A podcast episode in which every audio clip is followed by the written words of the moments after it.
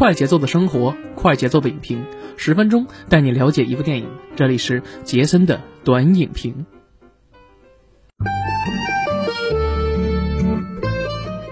哎呦，不错，大家好，欢迎大家收听我们新一年的。杰森的观影报告，我是杰森啊。那新的一年呢，我们上一周给大家介绍了一部我们呃十二月份的一部非常精彩的电影啊，《误杀》。那直到我们现在录制时间的十二月二十九号的时候，《误杀》这个票房呢也是高居榜首啊。那其次的还有我们今天要跟大家讲的这个《叶问四》啊。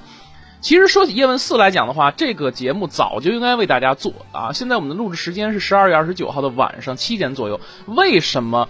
嗯，一直没有做呢，是因为呃杰森的这个工作原因嘛，所以说在百忙之中啊抽出时间来做。其实杰森由于由于啊个人工作原因，在十二月十九号的时候，在北京的这个优唐啊博纳优唐这个店去提前看了咱们这个北京的这个首映礼啊北京的这个首映礼。那其实看完之后，当时看完之后给我的感觉，这个片子啊，真的很棒，真的很棒。首先，它的动作场面，呃，跟之前的几部来讲的话，是有一个进一步的升级啊，进一步的升级。而且现场那边的话，映后我们也是看到了甄子丹、吴越还有。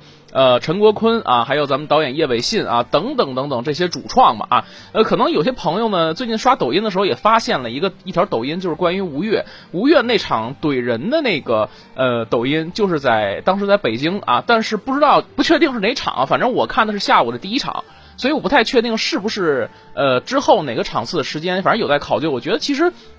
很多事情说的没错啊，就像吴越先生说的，就是，呃，他说什么呢？就是啊，说你要打谁呀，是吧？说一个男人，对吧？你不能够这个随随便便啊，去对女生去做一些这个这个事儿那个事儿。我觉得其实吴越先生做的没有错啊。我觉得作为一个电影人来讲，呃，偶像啊，传播正能量是，呃，这个是非常非常好的啊，非常非常好的一个事儿。呃，叶问四啊，说叶问四。呃，十二月下旬的电影里边的话，也上了很多部，比如说就像之前的《误杀》《叶问》，还有半个喜剧等等等等啊。但是半个喜剧，说实在的，这个片子最近我也看了，还有特警队啊。这个片子其实它的质量还算是可以啊，呃，有搞笑的，也有这个温情的这个元素在里边，然后也呃聚焦了一些当下是这个社会的一些热点的一些话题吧，等等等等。但是可能就是因为档期赶的不好，所以这个片子其实是。叫好不叫座的这么一个状态啊，其实现在来讲的话，我们可以看一下，给大家看一下我们最新的数据啊，截止到二十九号晚上七点。那叶问这边的话，上映时间十天，然后呢，现在累计票房是六点七一亿啊，可以说一天差不多就一个亿的这个感觉吧。呃，今天估计是有望七个亿啊，因为毕竟是什么呢？毕竟是周日嘛，票房还得往上涨一涨。那误杀上映十七天是七点六七个亿啊，呃，我预计啊，明天的话基本上就要全面超过误杀这个水平了。误杀的这个成绩，我觉得真的是可喜可贺。作为一个动作片来讲的话。叶问四啊，从零八年开始拍第一部，一直到一九年拍这个最后一个完结篇。其实早在一五年的时候，呃，拍叶问三的时候，就是我就在想啊，一般情况下，很多电影都会有三部曲的这个拍摄习惯，所以呢，我就很自然的认为第三部其实就已经完结了。而且其实第三部讲的什么呢？最后讲的其实就是呃叶问，呃他的妻子张永成，然后这个身体啊每况愈下就不太好，然后最后呢，呃他的妻子去世。啊，妻子去世，然后呢，这里边呢又加入了一些这个家国情怀的这些东西，比如说跟泰森打呀，然后呢再争一跟这个张晋啊争一争谁是永村正宗这个事儿啊，基本上呃可以说画一个句号了吧，但是呢。叶伟信导演和甄子丹就觉得说这个这个系列呀，很多影迷朋友非常喜欢，然后自己呢也是在找一个合适的机会再想拍一次续集，于是第四部完结篇就上映了。首先，我觉得分析一下这部片子的票房为什么火的原因。第一点，呃，这么多年啊，十年的时间嘛，将近十一年的时间，呃，叶问来说啊，对于呃，我不知道对于大家怎么想，对于我来说，其实他就是我们中国的超级英雄片，可以这么说啊。大家可以想一想，在我们印象中，哪一些有一些现实生活中是真实存在的这些呃英雄啊，英雄式的一些人物？其实叶问，我可以很负责任的告诉大家啊，呃，他的真人啊，跟咱们的电影里边还是有一些呃原型的区分的，也就是说，他这里面塑造形象可能还不太一样，呃，而且他的个人的一些履历啊，可能也不太一样。不过大致都是相同啊。所以说，其实从零八年开始的时候，到现在的一九年来讲的话，每一部叶问来讲，虽然说可能第三部啊有出现了一些偷票房的一些情况，但是呢，我觉得呃也不是主创啊，也不是这个主创包括导演这边做的，而且他一些营销分销的一些公司做的这些事儿，这个我们就不谈啊。剩下的九片子，它的评分基本都在七点零以上啊，豆瓣评分在七点零以上，所以说这一系列的话，呃，也是代表甄子丹的一个代表作吧。而且，甄子丹也表示，这部片子之后他不会再拍一些功夫片了。大家一定要听清楚，是功夫片，不是动作片啊。所以有时候我在想。这一系列的话，为什么票房成绩那么高？最后一部主要原因就是第一点，可能就是收官之作了嘛。大家都是觉得看了那么长时间，十年了，也是为这一部剧画上一个完美的句号吧。然后第二就是情怀，情怀啊，冲着这个香港呃动作片啊，香港功夫片的最后一代吧。其实之前我也在节目里面分享过，说什么呢？呃，之前看过这个李连杰啊。看过成龙啊，还看过吴京等等等等啊，甄子丹就是这样一批香港的一些老的动作演员。如果说真正老了，因为其实甄子丹现在也五十多了，快六十人了。你可以看到，在第四部的时候，他虽然说化妆成那样，但实际上你可以看一下，他从第二部和第三部、第四部之间，他的这个人物的形态转变。五十多岁的人了。虽然说他的有一些他的出拳的速度啊还是可以，但实际上，呃，他的整个个人的状态呢，还是随着年龄的增长会有一些逐步的下滑，这个是肯定值得肯定的啊，这个是肯定的。所以说，我们也有一丝担忧，就是这些老一辈的动作演员，他们虽然说找到了每个演员的定位，比如说甄子丹，可能还真就是凭借叶问叶问啊这个形象，啊树立起了一个他的一个个人的标签。比如说吴京呢，吴京一开始在内地。呃，在咱们内地演电视剧出身，然后后来呢，开始演这个，找了自己的一些定位啊，剑走偏锋，走了一些什么呢？呃，特种兵的这个路线，我觉得其实 OK，这也好。一开始吴京早期的时候呢，是在香港这个香港电影圈里边客串，然后做一些动作的一些演员。但现在你看，吴京凭借着《战狼》是吧，这样一些呃硬汉的一些军人的一些形象，也是主导了这样一个角色。虽然说吴京今年刚四十多岁吧，快五十的人了，但实际上其实他的身上也有很多的伤，而且吴京也曾经表示过，说可能自己也不会再拍动作片了啊。那我们再看还有谁，比如说吴越。吴越其实最早的时候，我看《连城诀》的时候啊，就是他拍的这个金庸先生这个电影呃电视剧，在好像是跟季春华先生一起拍摄的啊这部电视剧啊，可能我都上小学那会儿看的《连城诀》，后来啊后来基本上吴越都是活跃在电视剧里边，最近几年包括说拍《杀破狼》《贪狼》等等那些电影吧，然后吴越这边才起来，而且还有像张张晋啊张晋。呃，张晋呢，其实也是啊，就是大家都知道这个蔡少芬嘛，说臣妾做不到是吧？这一对模范夫妻哈，张晋呢也是非常努力啊，从这个之前的杀破狼啊，杀破狼二里边，这个基本上那个西装暴徒，我们能看出来，其实呃，未来啊，未来可能会重点要看一看什么呢？就是张晋和吴越啊。张晋和吴越，其实吴京也可以看，但甄子丹的话，其实说实在，一些传统的功夫片呀，他可能不会拍，但动作片他也会拍。所以很多朋友都是有一些情怀在的，尤尤其像我这种香港电影的忠实粉丝啊，香港电影的影迷，因为从小就看很多香港的电影长大了，一些纯正的功夫片，现在说实在的很少很少。就相当于说，像香港原来呃麦浚龙导演拍的僵尸，就是啊，香港一带的一些特特特特色片啊，一些什么呢？类型片很少很少，包括说僵尸片呀，基本没有了。动作片的话也很少，而且其实最让人担心的就是最近几年的话，你像东南亚的一些动作片崛起了，就比如说像泰国托尼贾呀，还有像印尼的呃有一哥们儿啊，什么伊斯科，然后后来我也我忘了那哥们儿叫什么了，最近也演了一个那个什么那个五行啊五行刺客啊，在美剧里头演的，这哥们儿也不错。然后这个越南动作片里面也有一个女性的角色二凤啊，可以你可以看到，呃，整个东南亚动作片其实都在崛起，包括之前我们跟大家分享过的，说之前香港电影里面的话。它的恐怖片、鬼片也有啊，但现在你看，其实最近几年的话，我感觉好像香港电影是在逐步的走一个下坡路。不论什么电影，比如说呃，刚才我们说的一些功夫片、动作片等等等等，你说现在打吧，没有几个演员能够说再能够做到像这种老一辈演员这种有这种非常扎实这种功底啊，功夫的这个功底，包括像洪金宝先生啊，是吧？也是上岁数了嘛。然后你看像其他的一些呃。甄子丹呀，等等等等，也是拍完这一部，可能就不再拍了，不再拍一张传统的功夫片了。但你看东南亚就剑走偏锋，他什么呢？他们就走这种凶狠的路线，比较走那种写实路线啊，比较比较血腥啊。你看像托尼贾拳霸是吧？当然托尼贾最近几年可能也是为了生计嘛，所以说也是加入了唐人 唐人街探案这个系列的这个宇宙里边来啊。就是说这意思，反正东南亚电影的话也在这几年逐步的崛起，所以给了我呢也是一个非常大的一个冲击吧。反正我就是觉得香港电影的话。这几年其实说实在的，可能它的市场可能不太好。之前有很多朋友其实一直在说，说现在香港电影的话北上，然后拍的话算是合拍片啊，就跟咱们这个内地合作算合拍片。其实本质上来讲都是中国电影，我觉得没错啊，没错是这样。但是其实。作为一个港港产片的影迷来讲的话，这就这份情怀啊，在这里，这份情怀在这里，所以说呢，也是在节目里面吧，有一个感叹吧，有一个感叹啊。OK，其实话呢，其实这些闲话也就说那么多，然后我们再说回这个叶问四本身。叶问四本身呢，其实这一次它主要讲的什么呢？讲的是这个叶问晚年时期啊，因为得了这个头颈癌嘛，然后去美国要去治病。然后呢，再加上他的这个次子啊，这个他的这个次子，因为叶问有两个儿子嘛，一个叶正，一个叶准啊。那么这里边的话，他的次子啊，这个阿准啊，阿准，不好意思啊，阿准，呃，也是赶上了青春期啊，赶上了青春期，所以说有些叛逆啊，而且里边主要讲的是这个家长跟孩子之间沟通的一些问题。很多时候，中国式家长都一味的觉得说。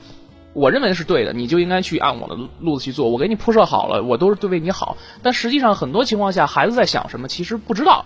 所以在这一步的时候，等于说叶问也是迎接迎呃迎接了一个中年危机嘛，可以说中年危机。但实际上，他的时间轴是不对的。他最后其实叶问先生呃享年是七十多岁啊。他去美国的时候看这个李小龙参加空手道大会的时候，其实已经是七十多岁的一个人。但实际上。呃，故事的剧情让你看起来好像刚像一个四五十岁一个中年男人的一个状态，也就是中年危机嘛。大家都知道中年危机，而且呢，去了美国之后，本来应该说的是想给自己治病，但实际上因为知道自己啊，呃，时日无多了嘛，于是呢，想给自己的这个孩子啊安排一个好的一个美国学校。那顺道就看到了这个美国唐人街啊，唐人这个咱们这边的话，呃，万宗华万师傅，也就是吴越饰演的这个万宗华，呃。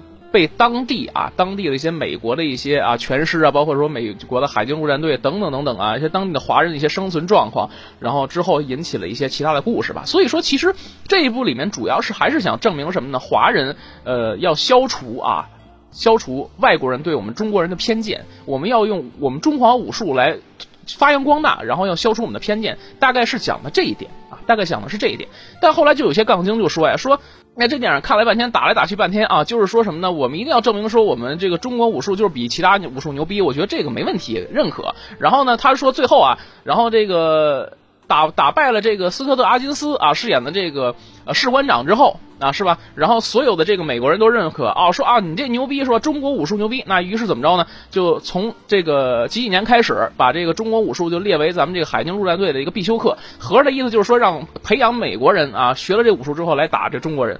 我觉得其实这个吧怎么说呢？你这个脑回路很清奇啊，但是我觉得其实这里边正好是恰恰的反映了一个我们中华民族的一个传统美德是什么呢？就是我们中华文化博大精深嘛，我们欢迎更多朋友来学习去发扬。其实我们并不是一种小家子气，我们是一种大国的一个风范啊，来去广交天下朋友，然后去弘扬我们中华的传统文化、传统武术，让世界更多人知道我们的传统武术。其实在这里边。呃，包括斯科特·阿金斯饰演的这里边的一个美国海军陆战队的一个教官啊，可以看出来，呃，也挺不容易。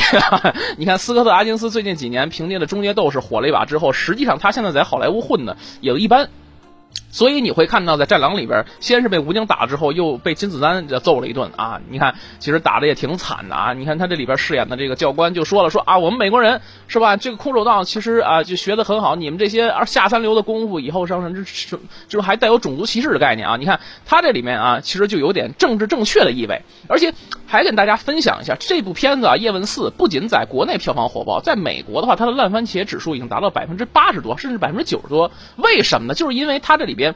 搭上了黑人朋友啊，就是因为有斯科特·阿金斯这个教官就说了，说你们这些是吧低劣等级的人啊，说我有种族歧视是吧？但实际上我不是歧视你们，我是歧视你是一个胆小懦弱的黑人，那不还是歧视吗？对吧？所以就把这样一个带有明显种族歧视的这样一个美国人的一个军官形象演绎的淋漓尽致啊！你看，不光这个角色看了说中国人恨他啊，就我就当时啊，我们就举个例子，当时我看完这个电影之后，最后一幕啊，有一个斯科特阿金斯被这个他饰演的那个美国美国军官啊，被这个叶问啊一个标指咔一下锁喉，直接就躺地上了，起不来了。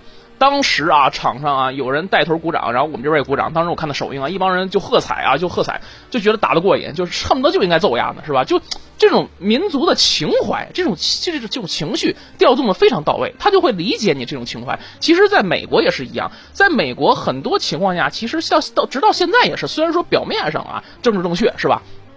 不敢明着骂你，就不敢明着歧视你。比如说，可能美国人看美国白人看黑人就是不顺眼，但是人家因为黑人群体啊比较广泛，所以他也不敢明着歧视你，他就暗地里歧视你。就比如说，可能之前在网上看过一些很多的视频新闻啊，呃，说有一黑人哥们儿啊，说就在自己家门口。做一些社区服务，比如说捡捡垃圾，然后旁边一个白人警官就过来找茬就说你怎么怎么着啊？其实那哥们就拿了一个捡垃圾的一个小夹子，他非说人家那是武器，让人放过去。就所以说，在美国社会里面有很多这种民族种族之间的对立情况，有很多黑人的待遇还算好的，包括包括说其他一些有色人种的一些，比如说墨西哥裔、亚裔，亚裔其实是在美国最欺负的最惨的一个。所以这一部电影。我觉得啊，烂番茄的指数能那么高的原因，还是在于什么呢？民族这个种族之间文化的多样性里面，所以大家自己去揣测行，我不能说太明显啊。总之，这部电影呢，其实打得很到位啊，打得很到位，而且情绪调动上也是非常非常的突出，非常非常突出啊。而且，其实你看完之后，这也算是一个完结篇吧，看的特别爽。你看第一部里边，我们说叶问第一部。其实叶问这个人物的形象也是随着这几年啊在逐步成长。你看第一部里边啊，叶问在广东佛山啊师承陈华顺，他是一个打少爷拳的一个人，可以看出家庭呢是一个中产阶级。所以说在那个时候情况下，就天天没事吃吃饭喝喝茶，就练练功夫，这是一种消遣的享受。那为什么说最后有一个？名言啊，名场面，就我们传说中的名场面，说我要打十个，为什么呢？就因为日本鬼子入侵我们国家了，然后你在我面前，你杀了我的好朋友，杀我同胞，我他妈就要弄死你，对吧？我就要弄死你。这个这种家国情怀是所有中国人，我相信所有中国人都有的。就是一提到说打韩国可能没什么积极性，但是一一说打日本，我觉得不用动员，直接上来就直接上手了。所以说你会看到在第一部里边啊，第一部里边，叶问他还没有成为一个真正的一个。宗师级别的人物的时候，他只是一个什么呢？只是一个，他只是一个当时烘托一个民族英雄。他打最后的这个日本人的时候，日本军官的时候，咚咚咚打，最后还剩下一个标志没有戳的时候，他实际上还是留了手。为什么呢？这个就是什么呢？就是武德啊！我觉得这个就是一个武德，就是区分开什么呢？他跟这个日本人之间最最明显的一个区别。大家可以印象中有记得这样一个场景：武痴林之后，有一哥们儿去这个日本道场。然后呢，跟这几个日本人打，打完之后，虽然说他打了打了输了吧，他说本来说打一个两个行，但后来说一下打五个，打输了，还是把米拿走了。旁边一个日本鬼就来气啊，说这个咣开一枪，直接把那哥们就打死了。然后这个叶问看之后就非常非常来气啊，就说明明人家打了赢了是吧？然后人家要走，你给人打黑枪，然后你这就背叛你那武德的精神，你没有武德是吧？虽然说旁边有一个他的日本鬼的军官也在说这个事儿啊。但实际上说白了，其实日本人啊，就光表面喊着什么什么武士道精神，实际上就是什么呀？没有什么武德的人，没有什么的，就没有德行的人。所以这个正好就是一个正面的一个对比。我虽然说我恨你，你是我的敌人，你是我你你是我们民族的敌人，但是呢，最后我还是要以武德来服人，对吧？我以武德为服人，我把你击败了就可以了。就是我我不需要杀了你，但是我最后还是留守，虽然可可能给你打的成残废了，是吧？把你。把你打成残废，但是最后我还是留守了，因为这就是武德的精神。那也就是为什么说我第一个要打十个，也是凸显出民族的情怀。那第二步呢？叶问 由于这个。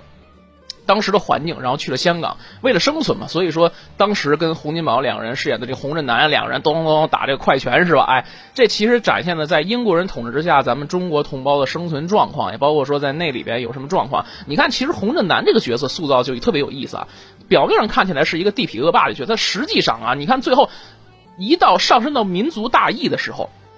说了说为了生存，我可以说跟英国佬装孙子，说我可以忍，是吧？你怎么着都行，你骂我怎么着都行，我每月给你交保护费都可以，没有问题，因为我有其他一帮人我要养，对吧？但你侮辱中国武术就不行，你说中国武术垃圾，我他妈就要跟你干，对吧？虽然说他最后跟这个龙卷风两个人打，是吧？最后这个因为还是输了一招半式嘛，可能是因为身体原因啊，输了一招半式，最后被龙卷风呢直接就打死了。这就打死。所以说这这一步里面还是烘托了一个什么呢？民族情怀。而且最重要的一点是什么呢？我记着叶问说过一句话非常重要，他说：“其实你是觉得分胜负重要，还是跟家里人吃饭最重要的？”所以这个。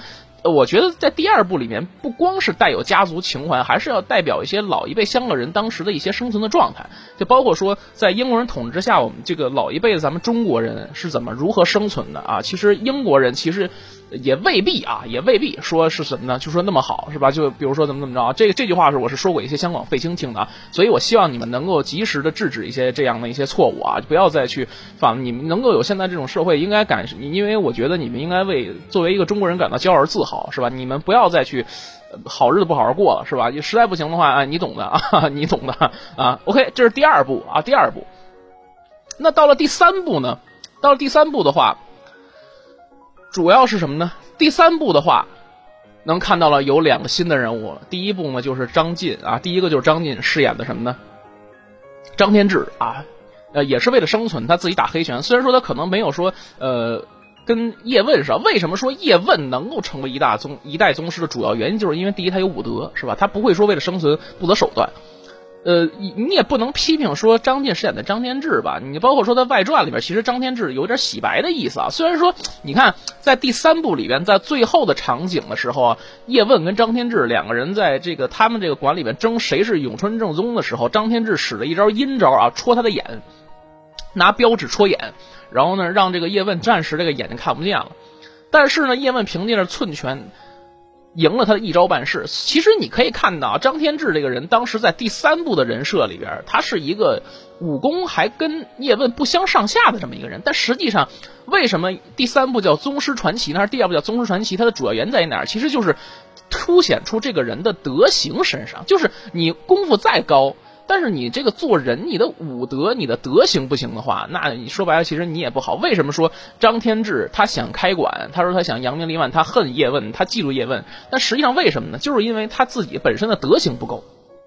但是我不知道为什么啊说这个八爷后来拍了一个这个张天志的外传，把张天志完全的就颠覆这个人物的主要形象了，就说啊，其实我都是过去为了生存，是吧？所以说最后跟这个巴里斯塔俩人打了一下，也是一个民族情怀啊。可能说这个外传，我估计呢。呃，也是想给这个人物重新证明一下啊，毕竟有一个叶问宇宙需要开辟一下啊。你看第三部的时候，最后张永成啊，他的妻子去世了，然后叶问呢，其实也是，呃，生活的也还算不是特别好吧，特别窘迫。到了最后第四部的时候，第四部的时候就一心的，就是呃，这里边我觉得其实加入了更多的情感戏啊，文戏里边其实烘托的非常非常感动。你包括说他跟这个叶准啊，阿准。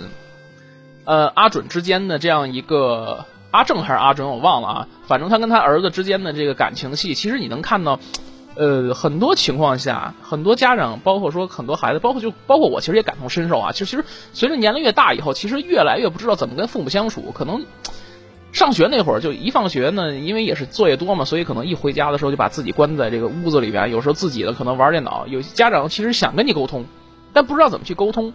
是吧？或者说家长就是把自己想的什么想的非常好的一些东西都要灌输到你身上，让你强制去做，但是他忘了，其实我们其实也是人，对吧？我们也有自己的独立思想，我们有时候知道你为我们好，但实际上这些东西的话。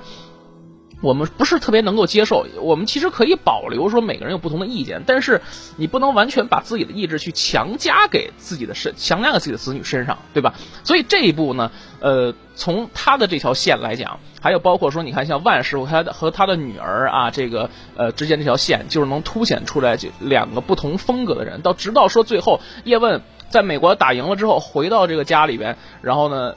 其实这个阿正啊，这个人这个人物啊，也是从一个叛逆少年到得知他打电话时候得知啊，肥波警官就说说你爸得癌症了是吧？我就跟你说一次，你小子赶紧给我接电话。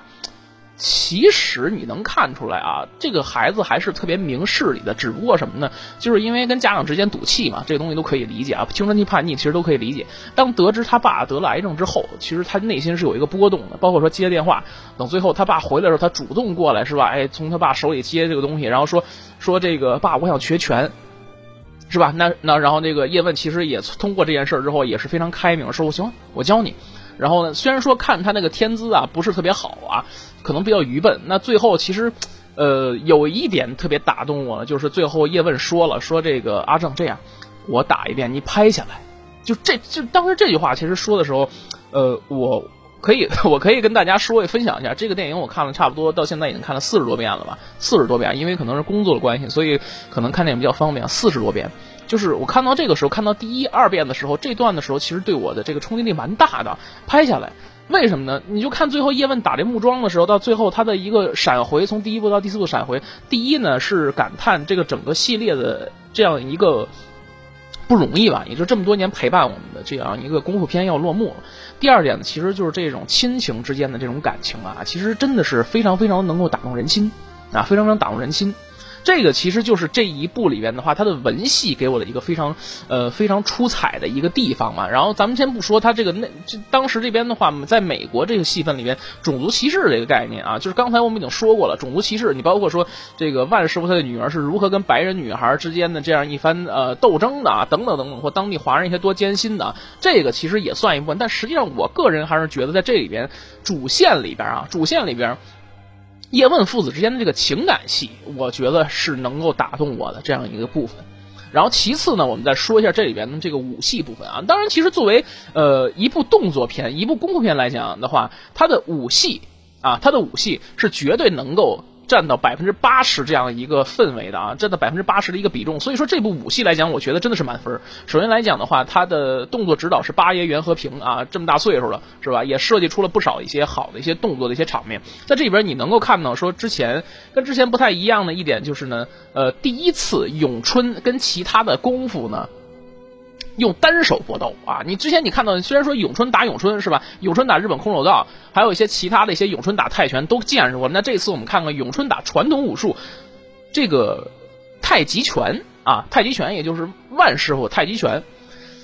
咏春呢打太极拳，呃，一个快啊，一个慢，就是一个四两拨千斤，一个这个一个这个千变万化吧。就这两个功夫能之间能擦出什么火花？我觉得这场戏其实打得非常好，非常好啊。万师傅在里边，其实一开始也是因为这个民族仇恨的原因啊，就说你的徒弟不规矩啊，到这儿以后教外国人打，把洋鬼子教坏之后呢，然后洋鬼子又反过来无时不刻想把我们从唐人街撵走，所以呢，这一点万师傅其实他也有自己的理由，毕竟说了你不在这儿生活，你不知道我们的处境啊，你不知道我们的处境，所以说人家说的也没错啊，也没错，但是后来叶问呢看到这个自己的徒弟李小龙呢在这儿呢。其实际上啊，实际上他是有一点能够理解自己的儿子啊，就包括说他为什么说想这个推广自己的这个截拳道或者滋养自己的功夫，教了很多美国徒弟的原因就是什么呢？让美国人啊，让中国人用功夫啊，让功用功夫去什么呢？去改变外国人对我们中国人的偏见，而不是说说一提到我们中国人就是不行这个那个的。但我们中国功夫世界一流啊，你让你们美国人都学习。所以这也是为什么最近几年一直有这个有传统武术啊打假是吧？这个事儿，其实我个人是保持一个呃，保持一什么态度呢？是保持一个，我觉得传武不是不能打，不是说。没有说真功夫的大师存在，而是说什么呢？现在因为由于这个社会太浮躁了，太急功近利了，所以说很多情况下，有些人可能学了这个几年、三四年，就觉得自己啊传武挺牛逼，是吧？就觉得啊我行我牛逼，是吧？哎，因为当下社会它都是这种特别浮躁心态，所以你就做不成这种武术大师。为什么说叶问他能成为一代宗师的原因，就是因为什么呢？第一。自己的什么呀？功夫了得。第二点，我觉得还是最重要的一点，就是为人，不管是自己的这个为人处事也好啊，还是说什么呢？自己的武德啊。之前我们看过一个电影啊，我记得小时候看一个，呃，李连杰演的这个方世玉啊，方世玉，恭王皇帝方世玉这个电影里边这个雷老虎啊，说过一句话，我是以德服人啊，是吧？对，就是我们要做的就是以德服人。我们中国，我们中国人啊，我们中国人什么呢？以德服人是吧？广交朋友啊，广交朋友，而且我们弘扬我们自己的传统文化，我们的心胸扩大，对吧？我们就要弘弘扬我们的传统文化，而不是说把我们这个一些文化呢。自己锁起来啊，就自己闷声发大财这种啊，闷声发大财这种，其实我觉得还是要把东西发扬光大吧。而且再说一个比较有意思的现象啊，呃，我看好像有一有几门功夫，比如说八卦掌什么的，就申请了这个非物质文化遗产了，而且现在学的人很少。但实际上，你看洪拳还有八极拳，在国外的一些国家，比如说我就举个例子，比如说德国、美国。很受外国人欢迎，包括现在的咏春，全世界都有人在学。所以说，你这就会看到一个特别特别搞笑的一个成分，就是我们国内还有人在通过综合格斗再去打假，再去积，再去什么呢？再去对比说谁谁更牛逼？说现在的综合格斗和传武谁更牛逼的情况下，国外的人还去学习我们的一些传统的武术。我觉得这个呢，两方面看，一个是好事，说明什么呢？我们的文化得到了弘扬和发展。但实际上，其实我们自己本身的文化，我们自己本民族的文化，就是基本上也就是什么呢？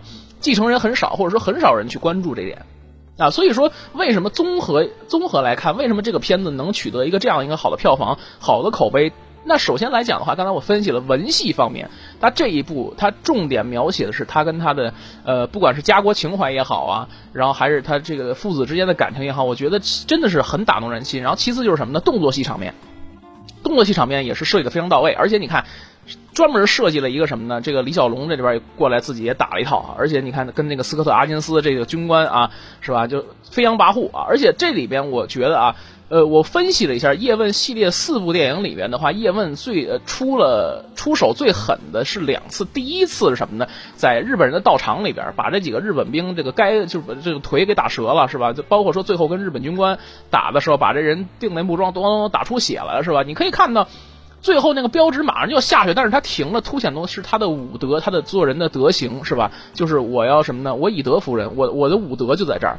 那最后为什么说第四部里边要为什么要出手去拿标志去戳这个美国军官的喉咙？但你可以发现，他实际上他还是留守，为什么呢？因为这个美国人说了，第一他看不起中国人，第二他说了没有任何规则，无限制格斗，谁倒下为止。所以你看，其实这个美国人当时，我们我们我们可以这样啊，我们可以类类比一下，当时这个美国人啊，怎么也算是二三十岁的一个青壮年吧。那如果说我们不按照历史上真实的年龄来分析叶问的话，我们就以这个系列电影的故事走向来分析叶问这个年龄，怎么也得是四五十岁的人了，对吧？你让一个四五十岁跟一个三十多岁的人去打，首先他的年龄就摆在这儿，其次就是体格，他不是一个体量的，而且当时叶问的话，左臂还是受伤的状态。所以说呢，呃，这种综合格斗来讲，其实对传统武术来讲是吃亏的，是吃亏的。而且说实在的，现在啊，不是说传武不行，而是说传武的一些，呃，我非常同意啊，之前徐浩峰导演的一些说法，他说武术其实就是一个杀人技。他不是说之前我们宣扬的什么什么止干戈这个那个，他就是武术最早，它就是一个杀人技。所以传武它并不是说现在我们看到这样，就是以这种套路形式这种啊这种做法。包括说之前可能有有的这个，我只是从网上说的啊，说之前我们现在学习武术考级都是学一些套路。传统武术不是没有杀招，不是没有实战能力，而是因为一些更阴损或者说更凶狠的武术招数，现在没有老师傅在教了。为什么呢？就是因为我们的武德，我们的武术精神。我们跟我们跟一些说日本鬼的最最大的区别就是什么呢？我们有武德，我们有武术精神，对吧？我们不是说把这个武术当成一个竞技这种东西去做，而是我们要把它当做一个我们的传统文化去传承、去发扬这样一个状态。所以你会看到，为什么第四部里边叶问为什么最后给他来个标志？第一什么呢？确实可能客观原因。啊，这个体量在那儿呢，而且你可以看到叶问在这边的话，他是也呈现出来一个自己的老态的一个状态啊，而且他本身的伤病也好，他包括说一个头颈癌的患者是吧，他状态肯定不是特别好。其次呢，就是夹着恨，有恨啊，你看之前中国人在美国的生存状态，无时无刻不想撵我们走，而且你看又有之前的这个呃柯林啊，有这个柯林，也就是这里边这个高战啊饰演的这个柯林教官啊，教空手道的这么一个。呃，可以算是假洋鬼子，但实际上还确实是啊，确实是这么一个角色，教空手道的啊。然后这个在唐人街，我们这个中秋晚会的这个现场，然后呢就一顿的这个在这装逼，最后呢把我们这个几个传统的武士给打伤了。那叶问就出手了，把他给打残废，然后也打骨折，进进医院了，是吧？如果说没有万师傅那档事儿，我觉得其实叶问他不应该进军营去找这个军官，为什么呢？因为说实在的啊。这个基本上也搭不上边儿，主要是来美国找学校的，啊，就是拉上这个万师傅这条线嘛，因为跟万师傅之间还是有一些理念上的不合吧，这也不算是说这个民族之间仇恨的问题，就是说白了就是理念不同，可能叶问呢更接受一些新鲜的事物啊，新鲜的事物，更开明一点，啊，更开明一点，但是万师傅呢就是这种特别传统的人啊，就是比较守旧啊，时候就觉得我们中华武术不能交给，不能交给洋鬼子，但实际上你看到后来。呃，他们俩的对话就说了，叶叶师傅就说，其实说外国月亮也不是特别圆啊，就说其实说老说外国教育怎么样，但实际上外国的生存环境你也看到，其实虽然说香港当时比美国啊可能经济上或怎么着不是特别好，但实际上呢也多多少少是我们中国人自己的地盘是吧？我回到国里回到回到国家以后呢，我还好，对吧？我还好。然后呢，如果没有万师傅那个事儿啊，在军营里被打的，包括说他这个吴建豪饰演的这个什么什么士官啊，就这个事儿啊，其实叶问他不可能进军营，到最后进军营的时候他是带着气的啊。你包括说他打这东西咔咔打，其实想教训他，但最后最后打上瘾了，就是最后真的就是想起这个事儿打急眼了。所以你看最后，呃，我不知道大家有没有看到这叶师傅使出连环快拳之后啊，给斯科特·阿金斯打急眼了之后。你看他就是撅这个叶师傅的这胳膊啊，就是说给他撅这胳膊，然后叶师傅首先就使出这撩阴腿，咚咚咚，因为他已经说过了吧，你看不起我对吧？你还说没有任何规则，OK，那我放出来给你打，我就能看见其实这个咏春那些杀招了，包括说什么最后的这个戳戳这个喉结啊，虽然他戳了一下，但是我觉得叶师傅还是留手，如果没留手的话，他也不至于说什么呢，会当场倒地啊，可能直接就死了，可能直接就死了。所以说再次证明了说什么呢？虽然说。啊，没有规则，但是我们中国人还是有武德的，有武术精神的，所以这个到最后的时候，呃，这段戏看的我非常非常过瘾啊！我当时我也是在电影院里面，也是不由不由自主去鼓掌，去鼓掌。所以这个片子最后我给打了一个七分的一个分数，七点五吧。我觉得很少会给一个系列的动作片。我我杰森啊，从一五年创立那个麻辣电台开始，很少会给一个动作片去打一个七点五分的一个高分啊。但是呃，我现在已经跟大家就是分析了我之前那个状态，就包括说这部片子的文戏方面，它的动作戏方面也是非常非常的打动我，所以最后给打一个七点五分的一个分数啊。而且就这部片子来讲的话，我觉得一月上半上半个月上半旬的话。呃，可能这个片子的话，我预测啊，最后可能要突破十亿票房，甚至是十五亿，最后定在二十亿都有可能的一个票房成绩吧。我预测一下，差不多在十五亿左右，十五亿左右啊，十五亿左右。可能 可能大家听到这节目的时候觉得有点吹牛逼啊，但是我觉得咱们慢慢试着看吧，是吧？今年的话，这个春节过得也早，所以我觉得呃，十个亿。左右也是有可能的，呃，保守估计十个亿，然后冲一冲十五亿，我觉得还是非常非常不错的。而且，呃，最后李宇春呢，然后这个唱的这个咏春的片尾曲啊，也是非常非常的打动我啊，非常非常打动我。川井千四给咱们写的这个主题旋律啊，呃，可以说是什么呢？中国人自己的超级英雄吧，中国人自己超级英雄。呃，就这样一个题材完美的落幕了啊！我觉得真的是非常不舍。你看这么多年了啊，完美落幕了。所以说，呃，最后呢，给打一个七点五分的一个分数，还是非常推荐大家去影院观看啊。好了，那本期节目就这样，我们下期节目再见，拜拜。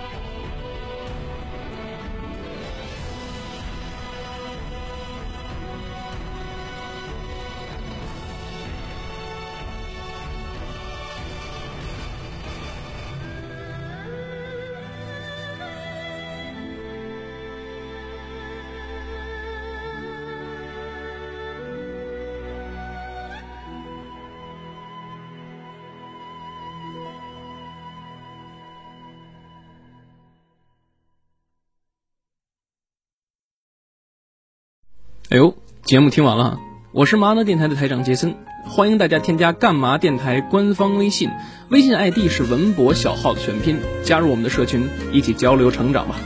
干嘛电台扫清你人生路上的所有坑，付费订阅请关注微信订阅号干嘛播客。